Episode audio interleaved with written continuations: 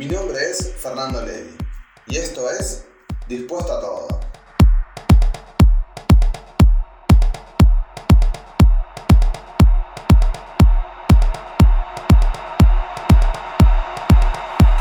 En los últimos años entendí y aprendí, sobre todas las cosas, que ahorrar no solo me permitía darme ciertos gustos, como irme de viaje, por ejemplo, sino que también me sirvió para aprender a organizarme con el resto del dinero que no ahorraba.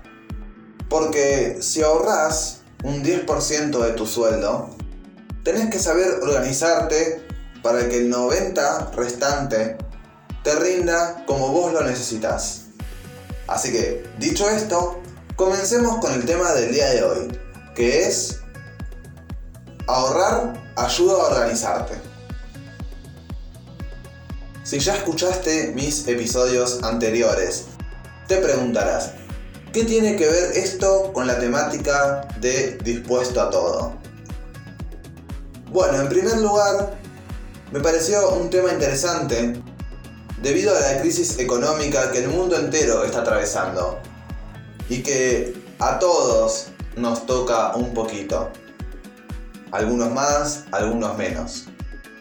Y me pregunté, ¿por qué no compartir los métodos que yo utilizo o que conozco para ahorrar?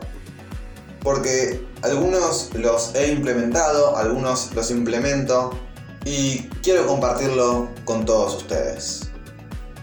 No digo que yo tenga la solución a los problemas del mundo entero, y menos económicos, porque no me dedico a eso. Pero sí quiero dar a conocer los métodos que yo utilizo para ahorrar. Y que quizás a vos te sirvan si estás pensando en empezar un ahorro y no sabes cómo. Y quiero dar dos definiciones de ahorrar, entre comillas. La primera es la que todos ya conocemos, que es guardar dinero para comprar algo que nosotros queramos. O gastarlo en algo como un viaje, por ejemplo. Darnos un gusto. Y la otra definición es evitar gasto innecesario de dinero. Y acá quiero hacer una aclaración. Cuando dejamos de gastar en cosas que en realidad no necesitamos, también estamos ahorrando. Cuando dejas de comprar café en la cafetería de la esquina todas las mañanas cuando salís a trabajar y empezás a tomar el café que tenés en tu casa antes de salir, estás ahorrando lo que te sale ese café. Y ese es el dinero que podés guardar para tus vacaciones de fin de año. Si es tu objetivo, obviamente. Y no te estoy diciendo que si te encanta el café que tomas en la esquina, dejes de comprarlo sino que podés comprarlo en menor proporción. Y de todas maneras, estarías ahorrando dinero para otra cosa. Así que a continuación voy a nombrar algunos métodos para ahorrar dinero y así puedas también organizarte mejor. En primer lugar, si querés ahorrar y tenés una deuda pendiente, el primer paso va a ser que elimines la deuda. Porque una vez que la elimines, ese dinero que gastabas en pagar la deuda podrá ir directamente a tus ahorros. Poner objetivos de ahorro. ¿Vas a ahorrar para irte de viaje? ¿Para comprarte un auto? No sé, lo que vos quieras.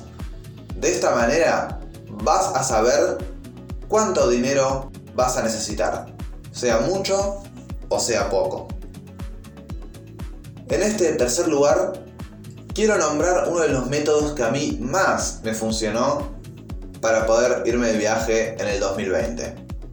Y es páguese primero a usted mismo. ¿Y qué es lo que quiere decir? Antes de cualquier otro gasto, separar un mismo porcentaje todos los meses. Por ejemplo, si te pagan 100, separar 10 de manera automática y utilizar los 90 restantes.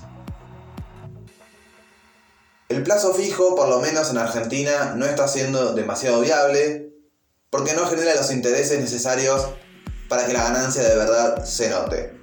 pero no deja de ser una opción. Para aquellos que no pueden comprar dólares, un plazo fijo lo que te permite es ganar un porcentaje de el total del dinero que invertiste. Así que esa es la cuarta opción. En el quinto lugar, armar una planilla de Excel. En esta planilla puedes anotar los gastos fijos que tenés todos los meses. Por ejemplo, tarjeta de crédito, agua, luz, alquiler, cuánto gastas de ir a tu casa, al trabajo, etc.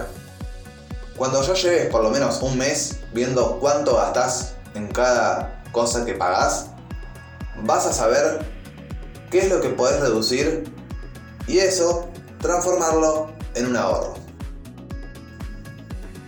Y en sexto y último lugar, otro de los métodos que más me ha resultado y el que más pongo en práctica últimamente es dejar la tarjeta en casa. Quiero decir, si salgo de trabajar y tengo hambre, me compro un sándwich en la panadería. Pero si no tengo la tarjeta, no puedo comprarlo y espero a llegar a casa para comer. Ir a trabajar es solo un ejemplo, pero puedes aplicarlo a otras situaciones. Creo que este método se aplica más a aquellos que no usamos efectivo, porque claramente si usas efectivo podrías gastar igual el dinero.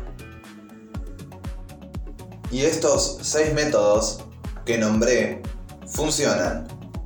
Lo garantizo. De la única manera que no van a funcionar es si en realidad no querés lograr el ahorro.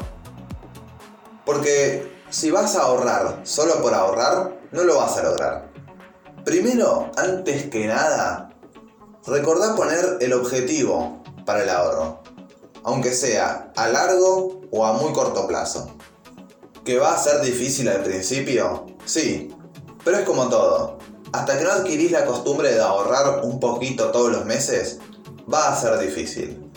Pero el día que veas que pudiste tener eso por lo que tanto ahorraste, por lo que tanto trabajaste, por lo que tanto gastos recortaste, ese sentimiento de satisfacción es incomparable.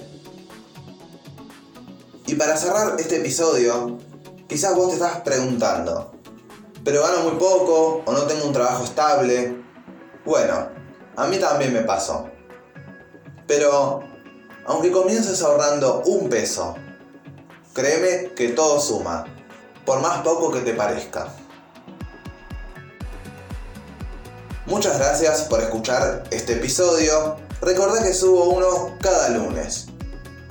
Este episodio se fue un poco de mi temática habitual, pero quería hacer énfasis en esto de ahorrar y organizarse. Creo que es muy importante para la vida cotidiana. Puedes escuchar todos los episodios en Anchor, Spotify, Spreaker, Google Podcast y también en YouTube. Ahora sí, muchas gracias y nos escuchamos el próximo lunes.